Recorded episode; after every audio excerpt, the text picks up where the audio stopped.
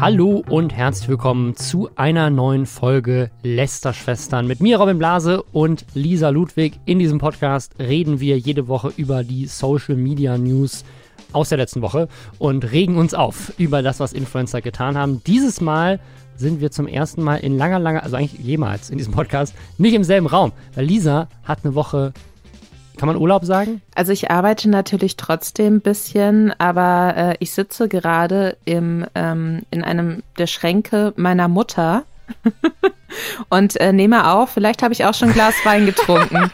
ähm, es, ist, es ist sehr aufregend für mich auch, denn ich bin sehr schlecht mit äh, Aufnahmetechnik. Aber literally im Schrank. Äh, ja, also es ist so ein, also es ist so ein kleiner Raum, wo so zwei große Schränke drin stehen. Also das ist quasi der Kleiderschrankraum und äh, ich habe mir so einen kleinen Tisch vom Balkon da reingestellt und aber ich habe so halb frei heute und deswegen habe ich mir um 16 Uhr schon mein Glas Wein eingeschenkt und seitdem nicht aufgehört zu trinken. Denn was soll man sonst tun in dieser Situation, in der sächsische Polizisten äh, Munition stehlen, die CDU komplett korrupt ist und auf Telegram der Umsturz der Regierung vorbereitet wird. Deswegen Wein für mich und vielleicht auch für euch alle. Finde ich gut, dass du Corona und die Klimakrise auch gar nicht erwähnt hast. Ja, genau, hast. das passiert ja auch noch, aber ähm, dann reicht Wein nicht mehr. Ich kann mich immer nur so auf so zwei bis drei brenzlige Kernthemen pro Tag konzentrieren, sonst wird es zu viel. Fun! Ja, dann ist ja ganz gut, dass wir heute ein paar brenzliche Kernthemen mitgebracht haben. Unter anderem gibt es jetzt Satanschuhe, Schuhe mit einem Tropfen menschlichen Blut drin. Daniela Ludwig, eine Politikerin, die unter anderem unsere Drogenbeauftragte ist, hat ein neues Instagram-Format gestartet. Und wenn Politiker und Politikerinnen Social Media ausprobieren, dann müssen wir natürlich uns das sofort angucken. Spoiler, es ist richtig, richtig schlimm. Wir haben ein Update von die hat sich ja operieren lassen. Und da sehen wir jetzt, wie die Operation ausgegangen ist. Außerdem gibt es ein ganz Mini-Update zu David Dobrik, der noch mehr Ärger hat. Außerdem haben wir natürlich wieder einen Z-Max der Woche, weil dieses Drama hört einfach nicht auf, spannend zu sein. Das und mehr jetzt gleich nach Hashtag Werbung. Und zwar für Cyberport, die mir mal wieder ein neues Notebook geschickt haben zum Ausprobieren. Dieses Mal den Microsoft Surface Laptop Go. Ich bin immer auf der Suche nach neuer Technik, einfach weil ich es geil finde. Ich liebe Gadgets, aber auch, weil es mich einfach beruflich interessiert. Wir stellen immer mehr Leute ein, die brauchen gute Arbeitsgeräte, Sachen, die was können und die ein gutes Preis-Leistungs-Verhältnis haben, weil ich will ja auch nicht so viel Geld ausgeben.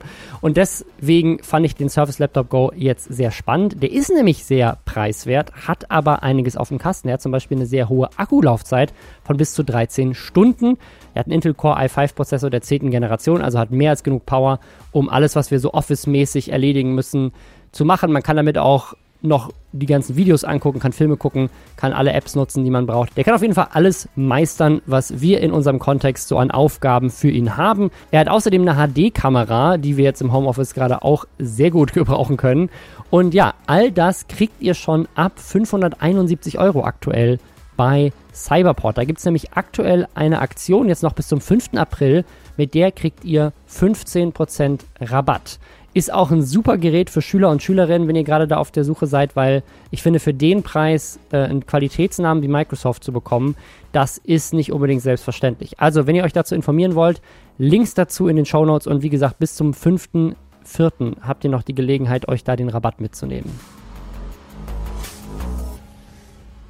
Der Rapper Lil Nas X hat eine ja Variante eines Classic Nike Schuhs rausgebracht und zwar des Nike Air Max 97. Die kennt ihr wahrscheinlich. Also Air Max, die haben ja dann unten immer noch mal so eine ja wie so ein Luftpolster über der Sohle.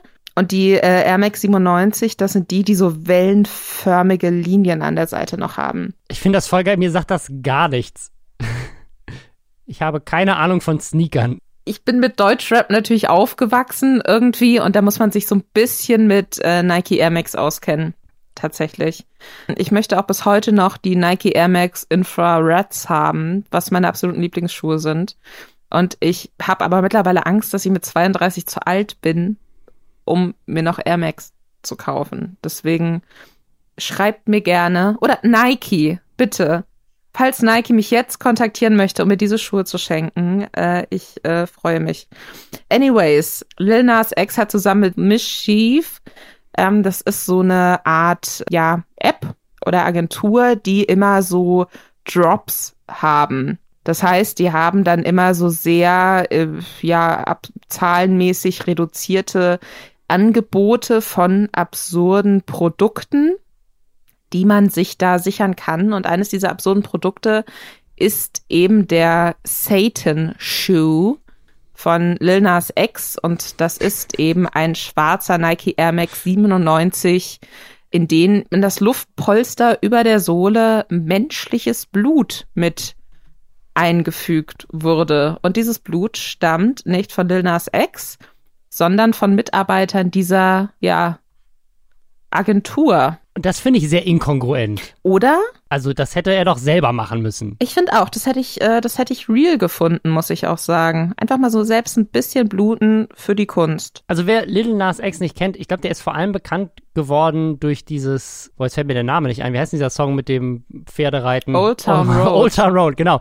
Das ist ja auch so eine ganz krasse YouTube-Erfolgsstory. Also der Producer, der diesen Song quasi produced hat, den haben die, glaube ich, hat er über YouTube gefunden und hat diesen Song, glaube ich, auch vor allem dann auch über TikTok und so weiter groß gemacht. Also der hat wirklich so, der ist, der ist so ein Typ aus dem Internet und hat diesen Song und sich selber als Star auch krass über Memes bekannt gemacht. Und jetzt hat er neulich auch noch ein Video gemacht, wo er an Satan grindet. Also er tanzt quasi Satan erotisch an. Und das kam auch nicht so gut an. Denn wenn an jemandem gegrindet wird, dann bitte nur an Jesus. Es gibt auch, es gibt auch so gute, so gute Kommentare. Immer noch in den USA. Kommentare zu diesem Video. This man is going places. Not heaven, but he's going places. ich finde die Idee auf jeden Fall ganz witzig und das hat mich auch irgendwie dran erinnert. War das nicht mal so, dass Angelina Jolie vor, weiß ich nicht, 20 Jahren oder so, auf jeden Fall schon ja. lange her, mit diesem einen älteren äh, Schauspieler zusammen äh, war Thornton, und die dann Thornton. gegenseitig Genau, und die hatten dann so Blut von sich in so Ampullen um den Hals. Und ich weiß noch, dass ich zwischenzeitlich mal so eine komische, toxische Emotionssache am Start hatte. Und die Person dachte, das wäre auch so der Inbegriff von Liebe und äh, er fände es schon auch gut, wenn ich äh, Körperflüssigkeiten von ihm um den Hals tragen oh, würde. aber Wie Angelina Jolie. Warum? Welche waren es? das sage ich jetzt nicht. Oh. Es, es, war, es war ergebnisoffen. Es war ergebnisoffen. Ich hätte mir wahrscheinlich. Aber du hast es nicht gemacht. Nein, ich habe es nicht gemacht. Okay. Es ist auch, es ist, liegt weit in der Vergangenheit, ist alles in Ordnung.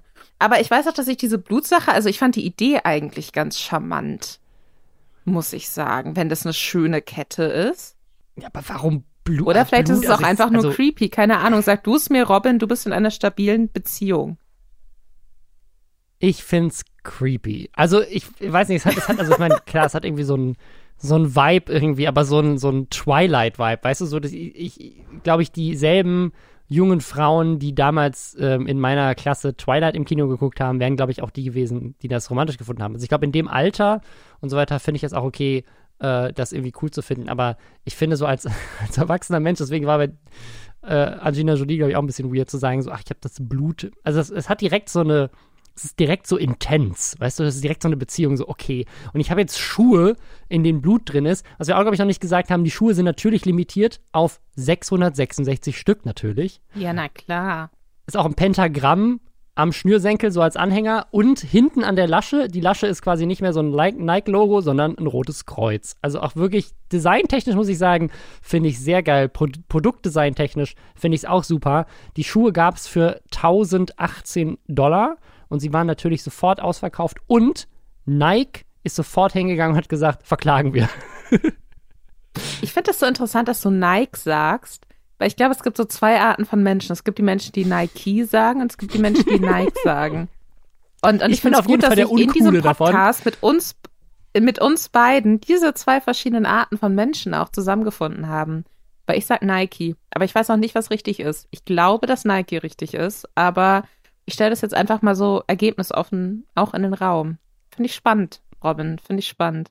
Also ich, glaub, ich glaube, Leute, die Nike sagen, sind Menschen wie ich, die Birkenstocks mit Socken tragen und Leute, die Nike sagen, sind die, die unterschiedliche Sneaker im Regal haben und die regelmäßig versichern lassen, weil jeder Sneaker 3000 Euro wert ist. Körperflüssigkeiten um Und den Hals Ich glaube auch. Ich glaube, du bist einfach cool. Du würdest Ja, dir auch diese ja. Schuhe kaufen, wenn du sie bekommen hättest. Gib's doch zu. Ja, ich hätte safe, hätte ich die gekauft. Also ich, ich finde die Idee auch gut. Es tut mir leid, ich finde die Idee einfach gut. Aber ich muss auch dazu sagen, ich glaube, die Situation, in der ich mich selbst am schönsten fand, war auch mal, da war ich ähm, von einer Freundin, die äh, bei Rocket Beans arbeitet. Die hatte Geburtstag und, und die hat immer so Geburtstag um Halloween rum. Und dann hat sie quasi in den Rocket Beans Büros so eine Halloween-Party gefeiert. Und da bin ich mit einer anderen Freundin dann auch hin in Hamburg und die andere Freundin kannte sich so sehr gut auch so, also die konnte, hat mir so eine riesen geile, sehr authentisch aussehende Narbe, so einmal quer übers Gesicht, so eine blutige Narbe, auch mit so Kunstblut. Einmal quer durchs Gesicht geklebt und dann hatte ich so ein Männerunterhemd an, so ein weißes mit so ganz viel Kunstblut drauf und hatte mir dann irgendwie aus der, aus dem Requisitenkeller der Rocket Beans noch so eine geile AK rausgeholt. Ich sah, glaube ich, nie wieder in meinem Leben so gut aus wie an diesem Abend. Aber das ist meine spezielle Vorstellung auch von Attraktivität. Deswegen, safe hätte ich diese Schuhe gekauft. Auf jeden Fall. Ich frage mich ja jetzt, was sind denn gute Influencer-Produkte, die man sonst noch so rausbringen kann, die so einen ähnlichen Wow-Faktor haben? Also, wir hatten ja zum Beispiel das Badewasser von Belle Delphine, diese Schuhe mit Blut drin. Ich finde, es braucht noch mehr so kreative Influencer-Produkte, die wirklich auch an irgendwelche Grenzen gehen. Äh, Nachgeburt von Bibi. Ich find's aber auch geil, dass das sofort so aus der Pistole kommt. So, hab ich überhaupt nicht drüber nachgedacht. Schon, das ist ein Businesskonzept, das liegt schon lange bei dir auf dem Tisch. So, ja, natürlich, Nachgeburt, ganz klar. Bisschen Plazenta abgefüllt Nein, zum aber ist- Frühstück. Nein, so, es gibt doch, das kann man sich doch so trocknen lassen und dann in so Kapseln und es soll angeblich mega gut für die Haut sein. Also sehe ich jetzt nicht, wo das Problem Aber ist. das wäre natürlich auch limitiert. Also du hast, ich glaube, du hast direkt den Nerv getroffen. Ich glaube, du müsstest einfach nochmal in ein anderes Business gehen und solche Produkte entwickeln, weil du hast es direkt limitiert, weil die Plazenta ist ja nicht, ist, oh Gott, Leute werden jetzt gerade diesen Podcast ausschalten. ähm, äh, oh Gott, ist Heute ist es eine eklige Folge. Es tut mir leid, heute ist es eine eklige Also ich Folge. war ja tatsächlich schon mal bei einer Geburt dabei, ja? Äh, Ich habe das ja. Ja. schon mal gesehen. Hab direkt Bilder im Kopf. Vielleicht finde ich es deswegen auch schlimmer. Aber ja, also ich glaube, es gibt ja, es gibt ja so Leute, die machen das und ich finde, das würde auch gut passen. Und das wäre so ein Influencer-Produkt, was du entweder sammelst oder du isst es halt dann wirklich, weil du tatsächlich daran glaubst, dass es irgendwelche positiven Effekte hat und du dann so toll wirst wie Bibi. Also ich muss jetzt auch noch mal sagen, ich habe das Gefühl, diese Ideen, also sie kommen für mich auch immer so sehr organisch und sehr schnell. Vielleicht sollte ich so Influencer-Beratung machen, oder? Ich hatte die schöne Idee auch in der, war das die vorletzte Folge, wo wir uns äh, überlegt haben, wie Monte Werbung gegen das äh, Ausfischen der Weltmeere machen Ja. könnte? Genau. Ich glaube, das ist irgendwie, da vielleicht ist das so meine Kernkompetenz und ich habe einfach die ganze Zeit mit diesem journalistischen Berufsweg, das war einfach komplett Er hat sie einfach falsch. verschwendet an den Journalismus. Ja. Oder? Ich glaube auch, also ich glaube, wir haben ja auch, haben auch gute Entschuldigungen geschrieben in diesem Podcast schon für Gewitter im Kopf. Ja. Also ich glaube, wir werden tatsächlich einfach eine richtig gute PR-Agentur für Influencer. Also wenn ihr Bock habt, euch beraten zu lassen und ihr hört jetzt gerade zu und braucht noch Ideen für Produkte oder Shitstorm-Entschuldigungen, meldet euch. Oder Shitstorms. Braucht ihr neue auch das, Shitstorms? auch da sind wir Auch gut. das ist da möglich. haben wir auch Simex mit angestellt, dass er uns da auch berät, wie man neue produziert. Bisschen Hundescheiße rumwerfen oder so funktioniert immer. Ja, das glaube ich auch. Und äh, ich meine, wir reden gleich noch über Simex, aber ich muss es schon mal ganz kurz sagen, dass mir mittlerweile mein Ruf mit Simex auch vorauseilt. Weil ich momentan, egal was ich auch so poste, jetzt Instagram oder Twitter, Leute immer irgendeinen Rückschluss zu Simex ziehen. Ich poste irgendein Bild von mir auf Instagram, dann sind sie, ach, so sehen Simex-Fans also aus. Geil. Das ist irgendwie so. Ich werde es nicht mehr los, aber dazu später mehr. Wo wir gerade hier unsere PR-Berater-Skills Ja, äh, jetzt geht's um Politik. Genau, wo wir gerade unsere PR-Berater-Skills hier raushängen lassen. Ich finde, so PR-Berater, Politik, ja, da schließt sich der Kreis, oder? Absolut. Also wie ich glaube, wir sollten eigentlich die CSU beraten. Also wenn jetzt hier jemand von der CSU zuhört, ruft uns an und dann bringen wir euch gute Ideen wie Satanschuhe zum Beispiel. Auch das würde wäre on brand für die CSU, glaube ich. Es gibt tatsächlich von Mistschiff auch einen ähnlichen, einen ähnlichen Produkt, äh, ein ähnliches Produkt. Da haben die Weihwasser in Schuhe reingepackt. Ich glaube, das war so der erste. Und ich glaube, sowas für die CSU jetzt zur Wahl als Fundraising ruft uns an. Da sehe ich äh, Markus Söder auch komplett drin. Ja, der hat ja jetzt auch, hat er nicht neulich auch Corona weggebetet? Oder so hat er nicht gesagt? Ja, genau. Ja, und dann genau. mit den Schuhen auch kannst du wahrscheinlich auch über so den Chiemsee laufen oder so dat, damit. Ähm, ja, finde ich geil. Ist eine gute Idee. Denn die CSU hat ein neues Instagram-Format, beziehungsweise Daniela Ludwig, unsere Drogenbeauftragte, ist jetzt auch unterwegs auf Instagram, also ist sie schon länger, aber sie ist da jetzt auch unterwegs mit einem eigenen Format.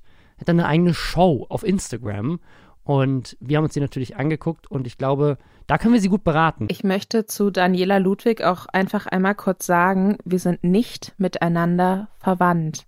Ich habe nichts mit dieser Frau zu tun. Wir haben nur zufällig den gleichen Nachnamen. Äh, ja, aber ihre neue Show heißt Hashtag läuft, denn so spricht die Jugend. Hip! Und äh, ja, die, die, das Format heißt so, weil sie anscheinend dann mit Top-Politikern irgendwo hinläuft und sich währenddessen schlecht mit einem Handy an einem Selfie-Stick filmt. Aber auch so, das ist natürlich Breitformat, ne? Nicht Hochformat oder so, wie man es halt im Internet macht. Nein, das ist Breitformat ähm, auf Instagram. Und zwar so, dass, äh, sagen wir mal, euer Handybildschirm, wenn ihr das so breit haltet, ist, keine Ahnung, fünf Zentimeter hoch. Und dann sieht man aber Daniela Ludwig und den ersten Gast ihrer ersten Folge, nämlich Philipp Amthor, den Meme-König, äh, nur in den unteren zwei Zentimetern. Der, der Profi, Profi-Filmbegriff wäre Headroom, ist extrem. Man sieht ihre Köpfe nicht so wirklich, sondern nur den Platz über ihren Köpfen.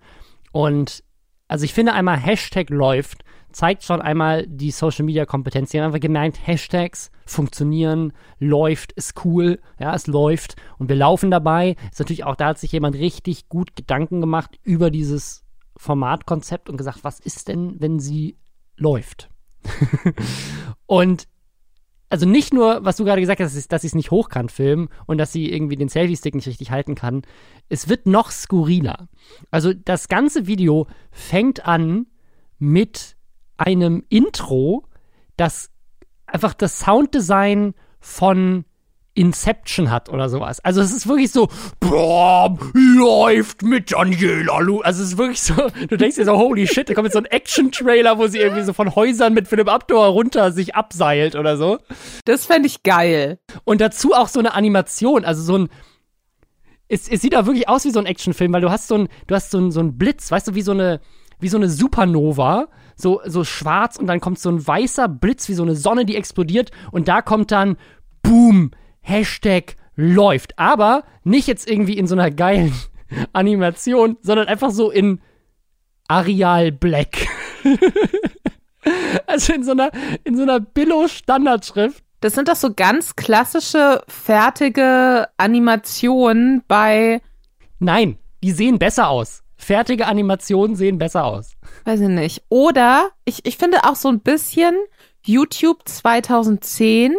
Jemand hat einen eigenen Remix zu einem bekannten Rap-Song gemacht und äh, blendet am Anfang mit so einer dramatischen Blitzanimation seinen Künstlernamen als Zuhause mit Fruity Loops Remix-Person ein. Das, das Gefühl hatte ich direkt am Anfang und das fand ich schon sehr, da habe ich mich direkt gefreut auf das, was als nächstes kommt. Also was, was noch dazu kommt ist, sie hat natürlich mit diesem, also sie hat diesen Handy, hat ihr Handy an so einem Selfie-Stick und filmt sich damit selber.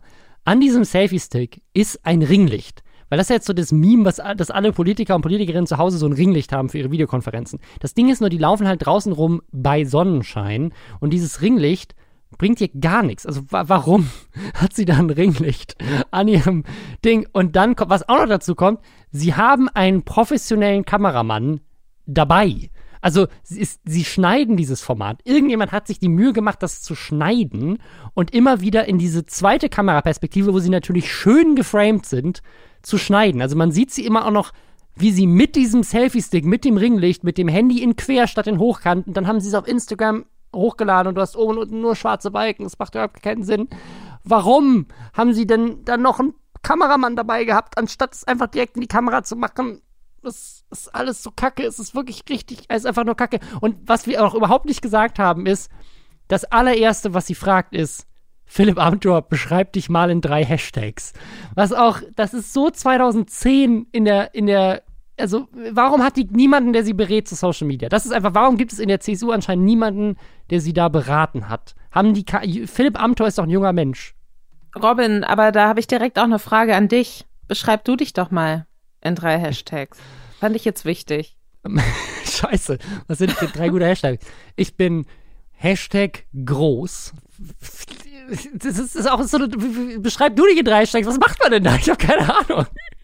Siehst du, das ist doch vielleicht ein Trick. Vielleicht war das so ein krasser, tiefenpsychologisch-journalistischer, keine Ahnung, Trick. So von wegen, weil da muss man so richtig tief in sich reinhorchen. So, wer bin ich eigentlich? Welche Hashtags sind in meinem Herzen, in meiner Seele, in allem, was ich bin, zutiefst verwurzelt? Also ich glaube, das ist schon, ich, ich glaube, es kann aufschlussreich sein. Die, die, die Hashtags von Philipp Amthor sind Hashtag Schabernack und Hashtag Grundrechte. Was so. Die Sache ist ja auch, dass man an sich mit Philipp Amthor ja auch ganz spannende Sachen machen kann. Ne? Also ich glaube, ich habe ja die Theorie, dass der sich absolut dessen bewusst ist, was für ein krasses Meme-Futter er ist. Da habe ich auch mal einen Artikel drüber geschrieben für Weiß, der sogar in einem richtigen Zeitungsartikel mal zitiert wurde. Ich wurde zitiert mit der Aussage, dass äh, Philipp Amthor aussieht wie Willi, der Freund von Biene Maya. Und das macht mich bis heute sehr stolz. Ja, aber so sieht er aber ähm, nicht aus. Ich finde, du hast es einfach sehr Ja, natürlich. Natürlich sieht er so aus. Ich lüge nicht. Ich kann ihn jetzt nicht sehen ähm, gerade in diesem Video. Ich kann mir nicht mehr anders vorstellen. Und, ähm, und die Sache ist, der ist ja auch so ganz, also auch, ich glaube auch die Art, wie er ja auch immer grinst in die Kamera. Und das macht er halt in diesem neuen Instagram-Format auch. Also wirklich so wie so ein er, er könnte gleichzeitig der jüngste und der älteste Mensch der Welt sein. Und das finde ich sehr beeindruckend. Als würde er irgendwie so ein Zeitraum-Kontinuum mit seinem Gesicht so aufmachen irgendwie. Und deswegen glaube ich, dass man mit dem schon witzige Sachen machen kann. Und die Sache ist aber, dass äh, Daniela Ludwig ihm nur so komplette Rando-Fragen stellt. Also erstmal diese Hashtag-Sache, dann was sind Themen, die für dich interessant sind? Dann spricht Philipp Amthor natürlich nochmal kurz über Grundrechte und äh, Verfassungsschutz und was weiß ich. Dann geht es kurz darum, dass sie ja beide aus sehr unterschiedlichen Ecken von Deutschland kommen. Also sie so ganz aus dem tiefsten Bayern und er da oben bei Usedom die Ecke.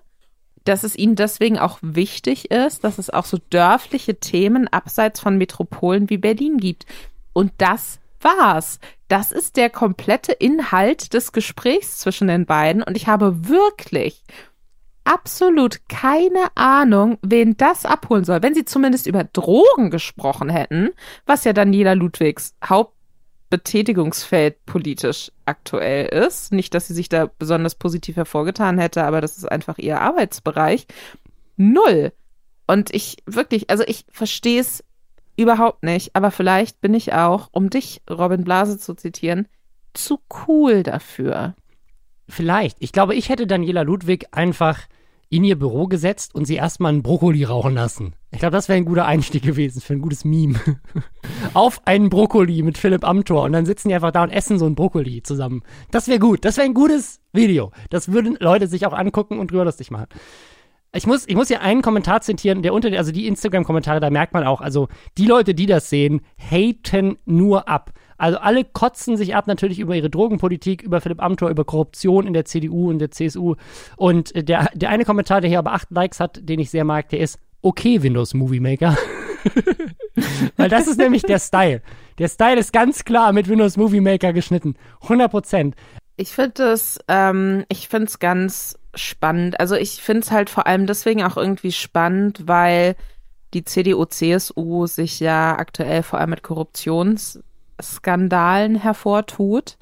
Und ich denke mir halt, wenn man jetzt versucht, eigentlich öffentlich dagegen zu rudern, dann könnte ich mir vorstellen, dass es sehr viele andere dringliche Themen gibt, mit denen man den Menschen da draußen, den Wählern, auch zur diesjährigen Bundestagswahl, ein Gefühl der Sicherheit oder ein Gefühl der Bestärkung. Ja, ich wähle weiterhin CSU oder im Rest Deutschlands außerhalb Bayerns äh, CDU äh, geben könnte. Und dieses komplett inhaltsleere, schwafelige und dann auch noch schlecht gefilmte, also das ist wirklich, ähm, als hätte sich da niemand fünf Minuten Gedanken gemacht. Es hätten, keine Ahnung, Raucherpause, Daniela Ludwig äh, baut gerade ein Joint irgendwie vom Paul-Löbe-Haus. Äh, Philipp Amthor stößt dazu, darf auch mal ziehen, dann lachen beide und dann sagt einer von beiden so, du, ähm, lass doch mal kurz, was wäre denn mit so einem, äh, mit so einem coolen Instagram-Format? Dann sagt die andere Person, haha, Hashtag läuft. Und dann sie, ja cool, so heißt es jetzt. Und dann sind sie, weil sie laufen in diesem Video ja auch wirklich nur so drei, vier Minuten, einmal, ich glaube, am Paul-Löbe-Haus entlang und das war's. Mehr passiert nicht.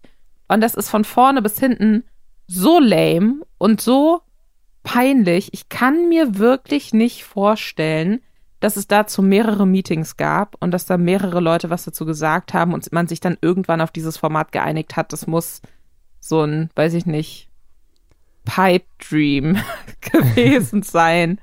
Vielleicht wurde bei Markus Söder auch hart gesoffen und dann, Daniela, mach doch mal. Und dann, dann ist das passiert. Ich weiß es nicht, aber ich äh, bin sehr gespannt, was in Zukunft noch passiert.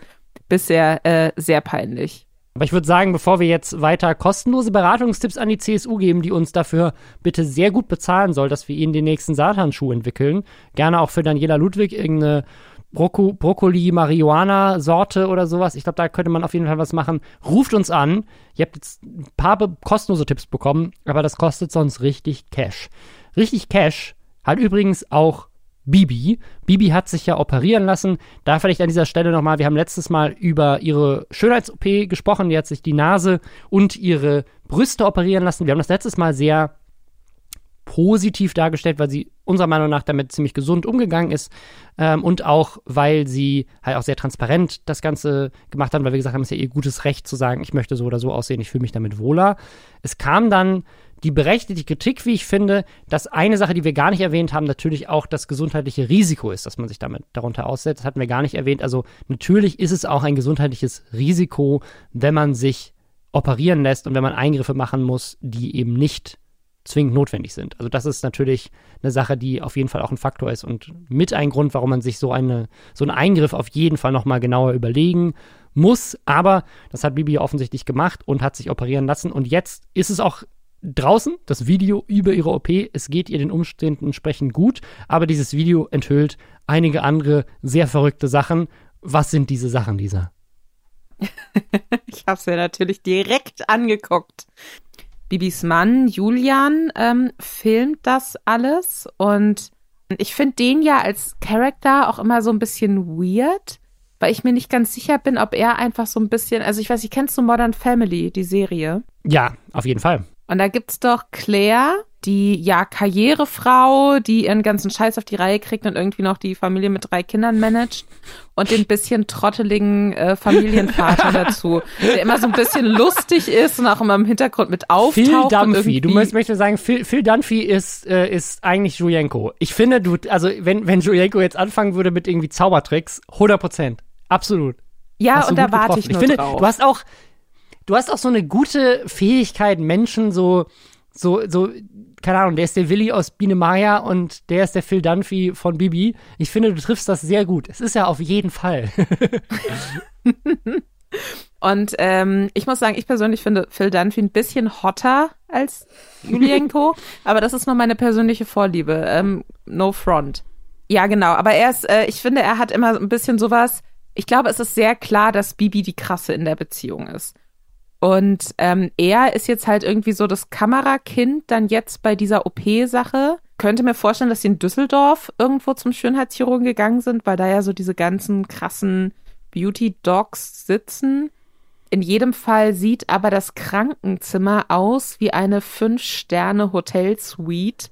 Die kriegen auch richtig krasses Essen vorbeigebracht. Also ich es glaub, ist so krass also ich war sehr viel in meinem Leben schon im Krankenhaus und auch stationär aufgenommen und so. Und normalerweise kriegst du da halt irgendwie so halbgrauen Käse und so ein bisschen Roggenbrot und vielleicht auch mal irgendwas, was Pudding sein soll. Aber die kriegen da wirklich so, also auch gefühlt so Fünf-Sterne-Menü mit so exotischen Früchten und so ist unglaublich. Und äh, er filmt aber die ganze Zeit und scheint auch sehr aufgeregt zu sein. Also man hat wirklich das Gefühl, der macht sich jetzt gerade echt Sorgen, was passiert durch diese OP, wie wird es? Um die Kinder kümmert sich offensichtlich jemand anderes. Also die sind auch nur zu zweit in dieser Suite. Bibi ist am Anfang vor der OP auch noch so sehr, ja, nee, aufregend, mal gucken, wie es wird. Und danach scheint es ihr aber wirklich auch nicht gut zu gehen. Also ähm, Julian äh, besucht sie dann direkt mit laufender Kamera im äh, Aufwachraum auch und äh, sagt dann irgendwie noch so, ja, Bibi hat äh, vorher gesagt, ich soll sie auf jeden Fall filmen, egal wie schlecht es ihr geht. also da muss es vorher wirklich so eine Art Plan gegeben haben, das filmen wir so und da hältst du auf jeden Fall drauf und das muss auch mit rein. Und äh, sie versucht dann schon auch die ganze Zeit so ein bisschen so euphorisch zu sein. Er schenkt ihr noch irgendwelche Louis Vuitton Schuhe so bringt er ihr direkt in den Aufwachraum ans Bett, die sie sich mal im Internet angeguckt hat und schön fand und so. Aber man merkt relativ schnell, also wenn du halt wirklich Schmerzen hast, wie durch so krasse Eingriffe, dann kannst du halt nicht einfach fröhlich in die Kamera die ganze Zeit lächeln und alles ist total geil. Und äh, das ist halt auch nicht so Lifestyle-Vlog-mäßig schön anzugucken, wenn eine Person auch wirklich sagt, ich traue mich nicht mehr, mich hinzulegen, weil ich solche Schmerzen habe die ersten fünf Minuten, nachdem ich vom Liegen in eine aufrechte Position gekommen bin. So im Brustbereich, weil da natürlich so das Gewicht der Brüste auf die Narben drückt, dass ich jetzt einfach nur noch äh, obenrum aufrecht bleibe, weil ich mich sonst nicht mehr aufsetzen möchte. Und das, ähm, einerseits finde ich es total gut, dass sie das auch zeigt, wie negativ das ist und, und was so ein Eingriff auch bedeutet und dass es keinen Spaß macht. Und gleichzeitig habe ich auch so ein bisschen das Gefühl, das war vom Output her anders geplant. Also das Video endet auch darauf, dass Julian dann, offensichtlich sind sie dann wieder in Köln in ihrem ähm, Wandschrankparadies angekommen. und er sitzt dann so alleine auf der Couch und sagt doch, ja, Bibi ist jetzt doch schon ins Bett gegangen, weil der ging es jetzt überhaupt nicht mehr gut. Und ich weiß auch nicht, was ich so richtig sagen soll. Ich glaube, sie würde euch jetzt sagen, wir haben eine neue Podcast-Folge, hört da doch mal rein. Und wirkt auch so ein bisschen aufgeschmissen. So als wäre so wirklich so der komplette Release-Plan der dann doch irgendwie lebensbejahenden positiven Videos, die sie sich ausgemalt hatten, als wäre das so ein bisschen von der Realität durchkreuzt worden. Und das finde ich eigentlich ganz interessant an dem Video. Also ja, und können wir einfach noch mal über dieses Hotelzimmer reden, weil ich habe da nämlich erstmal so durchgeskippt und dachte so, ach krass, okay, die sind anscheinend in einer anderen Stadt und sind erstmal in so einem Hotel und dann irgendwann realisiert man, das ist das Krankenhauszimmer. Der Top-Kommentar hier drunter ist auch, dieses, diese Krankenhauswohnung ist einfach größer als meine Wohnung, weil das ist tatsächlich eine ganze mhm. Wohnung. Also die haben wirklich nochmal ein extra Wohnzimmer neben dem Schlafzimmer und im Schlafzimmer sind dann die Krankenbetten und diese Wandtapete und diese, also krass einfach das Interior Design, das sieht teurer aus als die meisten teuren Hotels, in denen ich je in meinem Leben war. Das ist so ein krasser Luxus. Also ist natürlich klar, ist wahrscheinlich bei Schönheits-OPen öfter so, weil das einfach sehr reiche Leute machen. Das ist eine Privatklinik. Äh, Aber was die, also wie das du mit dem Essen gesagt hast, die haben die, haben, ist das eine Klinik, wo die eine Fünf-Sterne-Küche einfach in der Klinik haben? Sowas habe ich noch nie gesehen. Die haben da so Büffelmozzarella und so ein Joghurt mit frischen Früchten. Dann haben sie eine ganze Bowl so eine richtige Bowl und kriegen das auch alles so auf so Tabletts und es sieht einfach, es ist wirklich, als würdest du so Pretty Woman gucken, wie die in der Suite erstmal einfach sich Essen da reinliefern lassen, aus das dann 3000 Euro kostet. So, das, was ist denn das für ein Lifestyle? Wie krass ist denn das? So, wie, was für ein Krankenhaus ist das? Ich möchte da hin, falls es mir mal schlecht geht. Ich möchte da leben. Ich würde auch einfach einziehen, einfach auch ohne mich operieren zu lassen. Komplett absurd. Ich dachte auch erst, ach krass, okay, gut, andere Stadt, wahrscheinlich Hotel. Und dann kamen sie da aber mit diesen kleinen Krankenhausbetten. Und da gab es aber auch so ein bisschen weird, süßen Phil Dunphy-Moment, möchte ich sagen. ähm, dass sie quasi so zwei, äh, also die hatten zwei, quasi zwei Schlafzimmer auch. Also und in jedem Schlafzimmer war nur so ein schmales Krankenbett. Und er zeigt es halt alles so und Bibi sitzt nur irgendwie im Wohnzimmer und sagt, film doch da noch mal hin, zeig noch mal, mach doch mal das Licht an, während du filmst und so. Er ist dann so, ja, und das ist eine Krankenbett und hier ist das andere Bett, aber die schieben wir dann zusammen, oder? Das ist wirklich irgendwie so, keine Ahnung, wie so ein aufgeregter Junge und meine Freundin und wir, es ist jetzt irgendwie eine weirde Situation, aber die Krankenbetten müssen wirklich zusammen auch in einem Zimmer nebeneinander stehen in denen wir dann gemeinsam schlafen. Ähm, ist es ist Es ist ganz, ähm, ganz, ganz surreal und ich bin sehr gespannt, ja, wie jetzt so der weitere Contentplan ist. Also sie meinte auch, sie muss irgendwie diese Sache da auf der Nase oder ich weiß gerade gar nicht, ob sie es im Video sagt oder dann später in der Insta-Story noch gesagt hat. Also die muss sie jetzt auch wirklich noch so zehn Tage komplett äh, drauf haben um die Brüste und das kriegt man generell, nachdem man sich die Brüste hat machen lassen.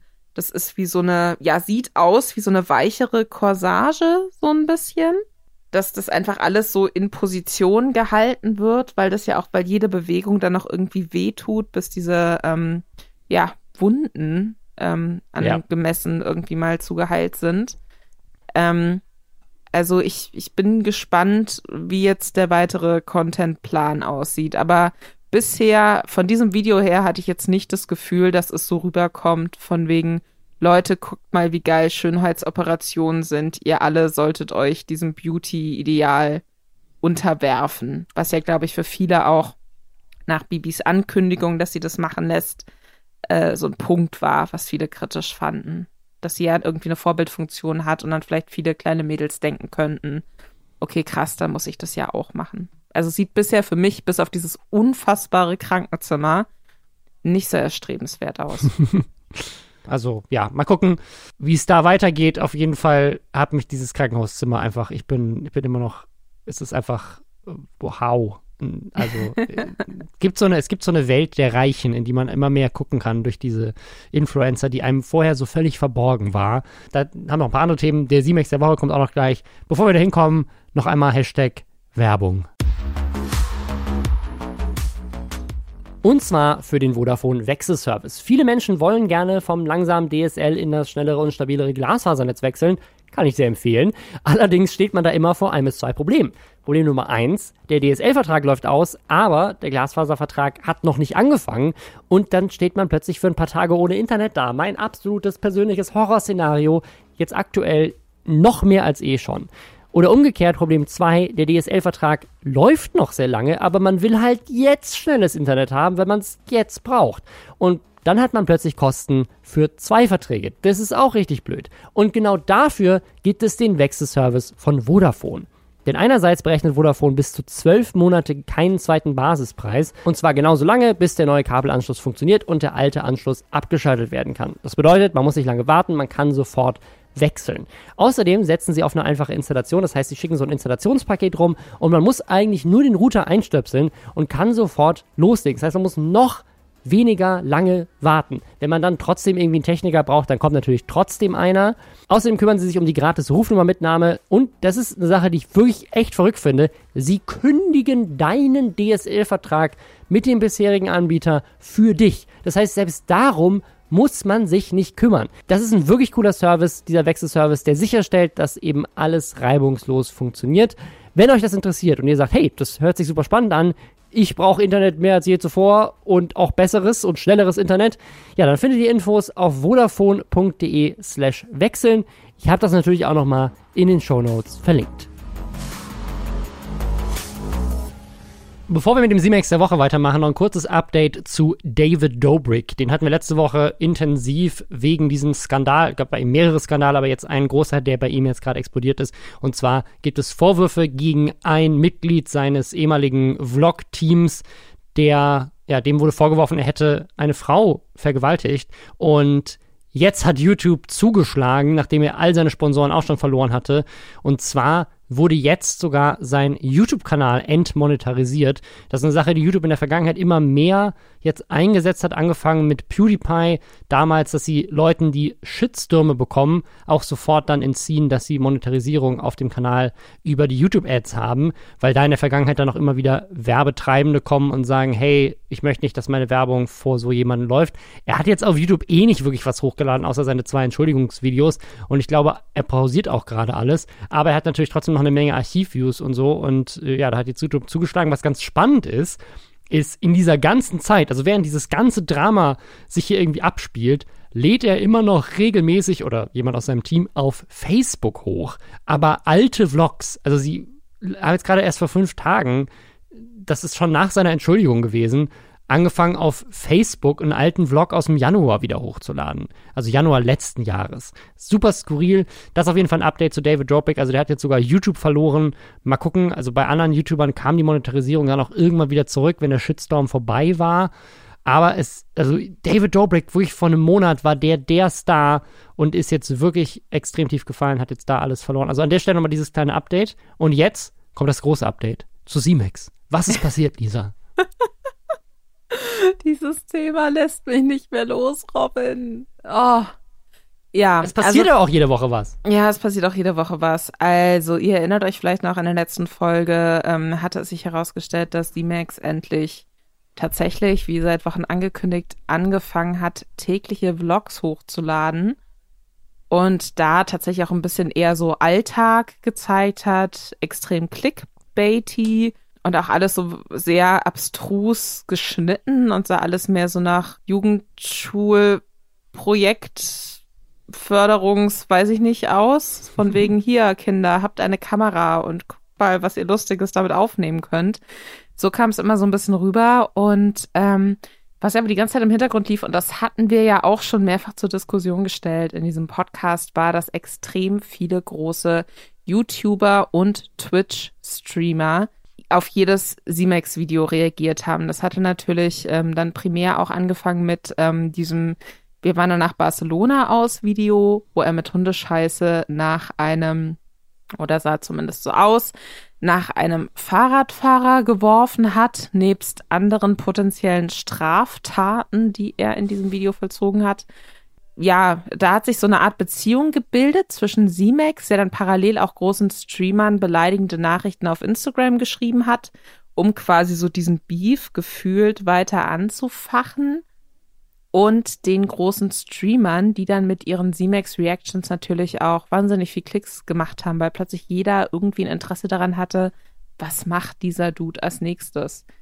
Äh, unter anderem, wo ist rausgekommen, hatten wir auch besprochen im Podcast, dass äh, die sich kein Haus gekauft haben in äh, Barcelona, sondern die haben sich eingemietet in ein Airbnb. Dass das ein Airbnb ist, wurde geleakt von ähm, Leuten aus dem Umfeld von Trimax, der auch so, ich, ich glaube, nach wie vor der größte Twitch-Streamer ist durch diese ganze Pokémon-Kartensache, oder? Also er ist auf jeden Fall immer noch, äh, also in Deutschland ganz oben. Ich weiß nicht, ob Montana Black ihn jetzt wieder überholt hat, aber ja. er spielt, also wenn er ist er Nummer zwei, ja. Genau, also hat der, das, wenn der was macht, gucken es viele Leute und der hatte dann wohl oder über den und dadurch, dass er das dann so geteilt hat, was da rausgekommen ist, sind wohl Leute darauf gekommen, wo die Adresse von diesem Airbnb ist. Ähm, es war jetzt generell so, dass wohl auch viele Leute, die jetzt so, also Monte hat auch sehr viel darauf reagiert, ähm, dass viele Fans anscheinend von den Leuten, die da regelmäßig drauf reagiert haben, D-Max und seine Freundin Ellie, die auch immer in seinen Videos mit dabei ist, äh, bedroht haben. Und dadurch, dass diese Adresse geleakt wurde, dann wohl auch ähm, angedroht haben, sie kommen da vorbei. Jetzt kann man natürlich sagen, okay, werden die wahrscheinlich nicht machen.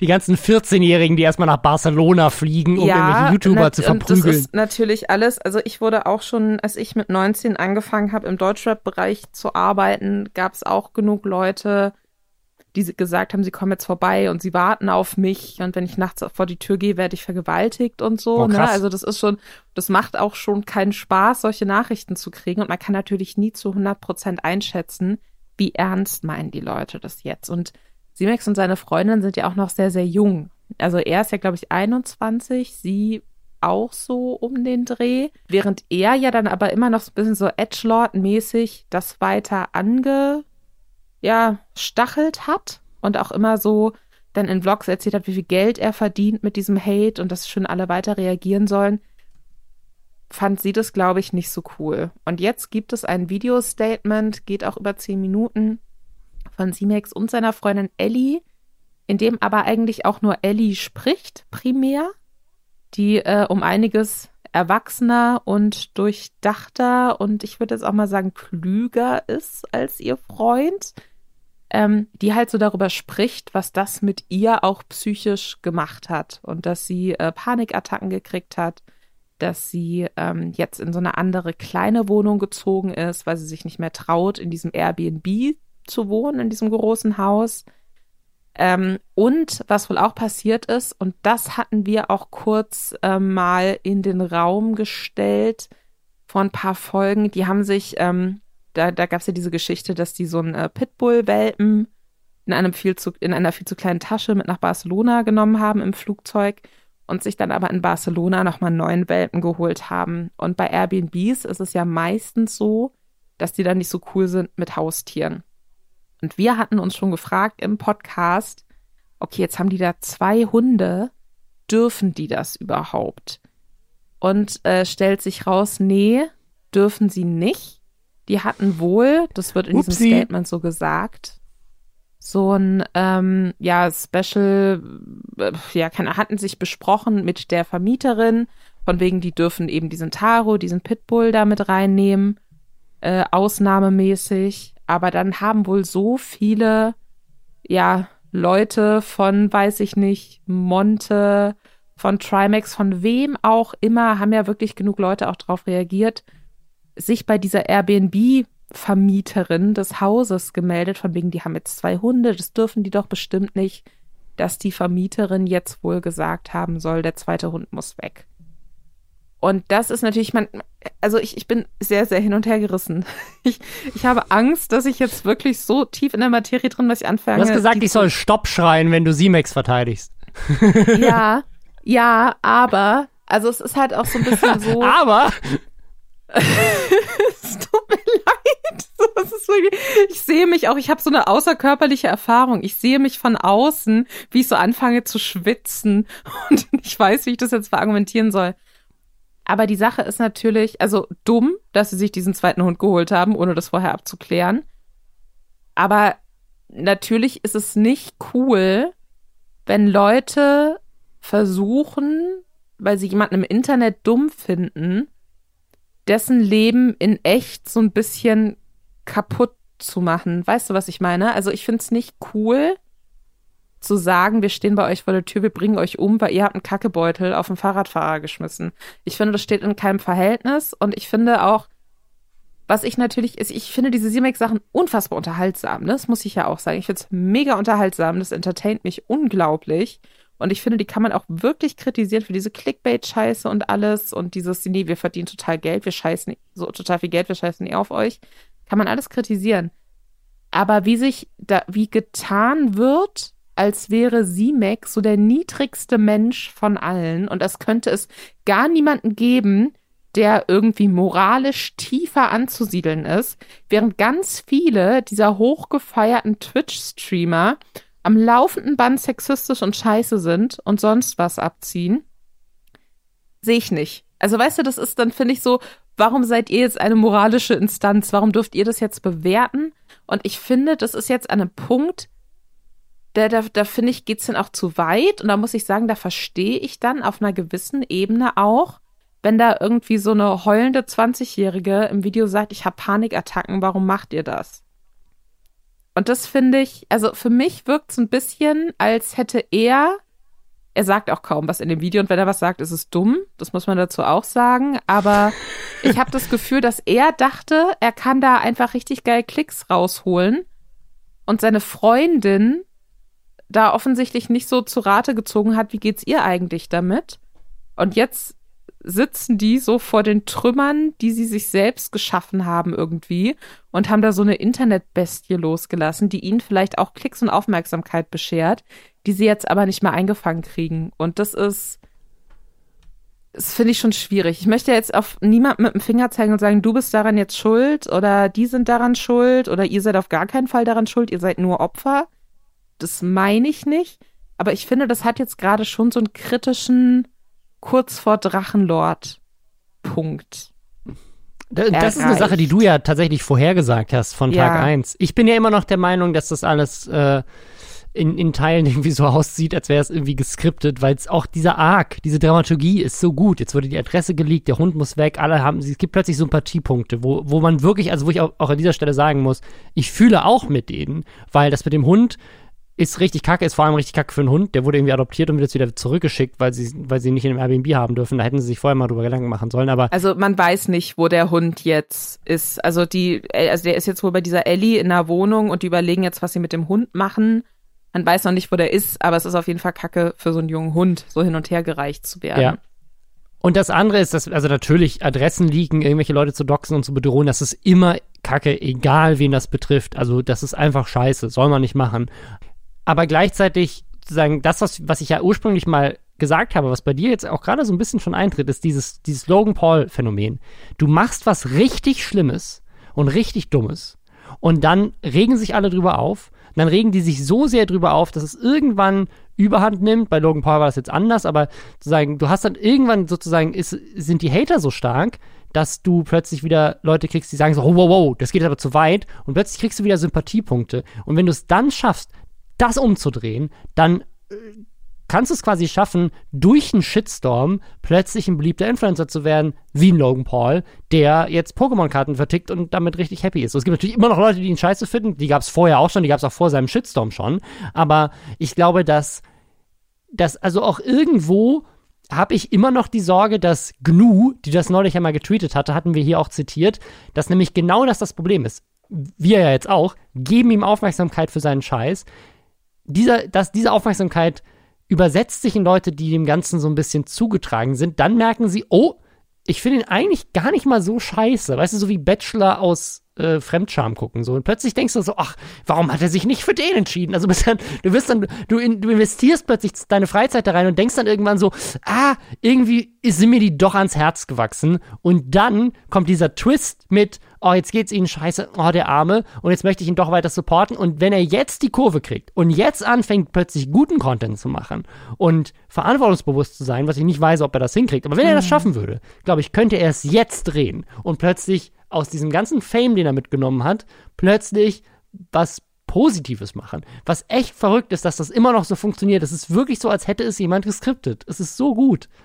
Ich verstehe total, was du sagst. Und das finde ich auch total nachvollziehbar. Was ich mir nur denke, also was da eigentlich ja auch wieder mit reinspielt, ist so die Frage, wie viel Verantwortung hat man als äh, Streamer auch für die Leute, die einem zugucken, ne? Also da würde ich auch wirklich einfach gerne mal am Podcast mit jemandem drüber sprechen, der einfach regelmäßig Reactions auf Videos wie von Simex macht. So, da hätte ich richtig, richtig Bock drauf. Äh, aber um auf deinen Punkt zurückzukommen, ich glaube halt, dass ähm, das jetzt ein Punkt sein könnte, wo sich so ganz viele Reaction-Leute auch mal Gedanken drüber machen, was lasse ich eigentlich auf Leute los, je nachdem, wie ich mich über die äußere. Weißt du, was ich meine?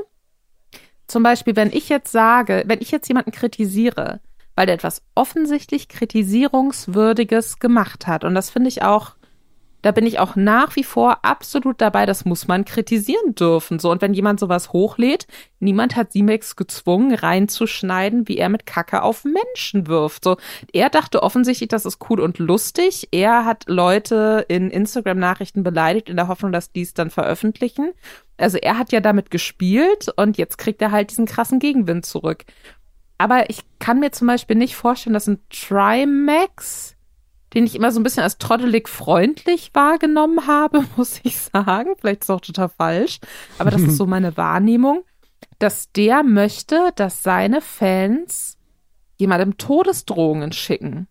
Ich glaube, das will keiner. Also ich glaube, ich glaube, dass also wirklich selbst ein Montana Black, den ich für viele Sachen kritisieren würde, glaube ich nicht, dass sie das wollen. Sehe seh ich absolut so. Ich glaube, keiner will das. Aber das ist auch so eine Dynamik, die man teilweise halt also selbst wenn du den Leuten sagst, machst das nicht, gibt es immer Idioten, die dann trollen wollen und es trotzdem machen. Also ich, deswegen, ich finde es sehr gut, wenn wir da tatsächlich mal mit dem Streamer drüber reden. Ja, ja nee, das, das finde ich wirklich spannend, weil ich glaube, das ist so ein guter Fall. Simex ist gerade ein guter aktueller Fall, an dem man sowas durchexerzieren kann und ähm, wo ich mir aber auch denke, so ich wenn er sich da, wenn Simex sich einfach nur vor die Kamera gesetzt hätte und sich wieder alle zwei Sätze widerspricht und erzählt, einerseits scheißt er auf alle und er verdient ja so viel Geld, aber gleichzeitig äh, findet er das dann doch irgendwie scheiße, was er für Nachrichten kriegt. Weißt du, würde ich drauf scheißen. Aber irgendwie so diese Ellie, da habe ich so ein bisschen, da, der gegenüber habe ich mehr Sympathie, weil ich aber vom ersten Video, was ich von denen gesehen habe, an das Gefühl hatte, die ist so ein bisschen smarter und die ist so ein bisschen überlegter und die versucht da so ein bisschen gegenzusteuern und die ist nicht ganz so auf demselben Film wie ihr Freund. Und ich kann mir wirklich absolut vorstellen, als Person, die, wie in diesem Podcast schon beschrieben, mal in einer weirden Situation war, wo sie Gefühle für eine Person hatte, die wollte, dass sie Körperflüssigkeiten, also das hatte ich hiervon erzählt. So, also ich kann mir vorstellen, dass man vielleicht in eine, Ko aus Liebe, in eine komische Situation kommen kann und sich da dann gefangen fühlt und sich denkt, so wie komme ich da jetzt wieder raus? Und ich kann mir richtig gut vorstellen, wie die dachte, das wird die, der geilste Trip ihres Lebens und jetzt hat die da diesen Streamer-Freund und macht selbst auch vielleicht noch so ein bisschen äh, Lifestyle-Vlog-mäßig was und dann holen die sich da noch einen Hund und Barcelona, so toll. Und dann sitzt sie plötzlich da mit jemandem, der alles dafür tut, ja, dann schlussendlich doch auch eigenverantwortlich alles dafür tut, dass dieser Hass gegen äh, die beiden, die auch immer so aus Einheit auftreten, immer, immer größer wird. Und weiß ich nicht. Also ich, ich kann mir vorstellen, dass sie extrem eklige Nachrichten kriegt. Ich habe auch schon extrem eklige Nachrichten bekommen und äh, von mir gibt's keine Videos, glaube ich, hoffentlich, auf die jemals irgendjemand im Internet reacted hat. Und ähm, deswegen, ich, ich habe Sympathie mit ihr und ich fühle mit ihr mit, wenn sie sagt, sie hat Panikattacken und sie ist aus diesem Haus ausgezogen und wohnt jetzt in irgendeiner kleinen Wohnung. Ähm, ich fühle nicht mit Simex mit, aber ich glaube, das ist jetzt, das ist eine ganz interessante Fallstudie dafür, was will man eigentlich, was kann man anrichten mit Reactions, wie baut man vielleicht Leute damit auch auf, so wie Gnut es kritisiert hat, zu Recht ja auch kritisiert hat. Und wie bringt man diese Leute dann aber vielleicht auch zu Fall? Und ab wann verselbstständigt sich dann dieser Twitch-Chat irgendwie? Ab wann verselbstständigt sich diese Fanmasse hinter einem und denkt, geil, der ist jetzt zum Abschuss freigegeben, jetzt machen wir den und seine Freundin fertig? Ich finde, das ist ein ganz interessanter Punkt. Und äh, ich würde mich freuen, wenn es dazu so ein bisschen Diskussionen gibt jetzt in Zukunft. Gerne auch in diesem Podcast. Ja, da bin ich auch sehr gespannt drauf. Übrigens, dieses Thema Reactions, das äh, hat sich ja vielleicht auch bald erübrigt. Ich habe da gerade ein neues YouTube-Video hochgeladen auf meinem YouTube-Kanal, äh, wo ich mir nochmal angeguckt habe, weil tatsächlich jetzt letzten Freitag war die erste Lesung im Bundestag vom neuen Urheber, also von der neuen Urheberrechtsreform, also ehemalig Artikel 13, Artikel 17 und mal gucken, was, äh, was da so rauskommt, wenn es um Reacts geht. Das habe ich, äh, dem habe ich ein ganzen Video jetzt gewidmet. Also wenn ihr Bock habt, könnt ihr euch das äh, noch angucken. Wir machen nächste Woche nämlich eine kleine Osterpause. Ich mache auch den Urlaub, den Lisa sich jetzt diese Woche schon so ein bisschen gönnt. Äh, und zwar werde ich einfach nicht irgendwo hingehen, sondern einfach zu Hause sein. Aber wir machen mal eine Woche Pause. Ich arbeite also auch generell nicht. Und dann kommen wir in zwei Wochen erfrischt wieder. Und freuen uns auf euch, wenn ihr wieder mit dabei seid und wir dann zwei Wochen, mal gucken, was passiert. Es kann richtig viel passieren und dann müssen wir zwei Wochen alles aufarbeiten. Es ist sehr spannend. Ja, wir hören uns dann. Bis dann. Tschüss.